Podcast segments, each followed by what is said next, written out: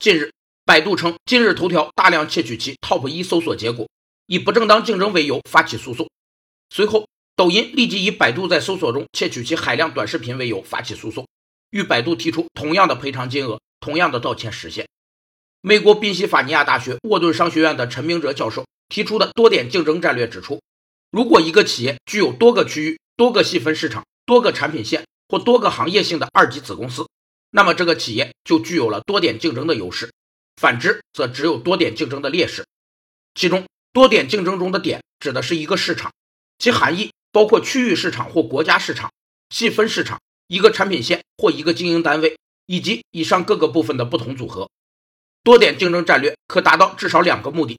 一是区域市场的竞争反击；二是为了保护本行业或主要市场而做出回击。字节跳动与腾讯的争端贯穿了整个2018年，现在他的巨头敌人又多了一个百度。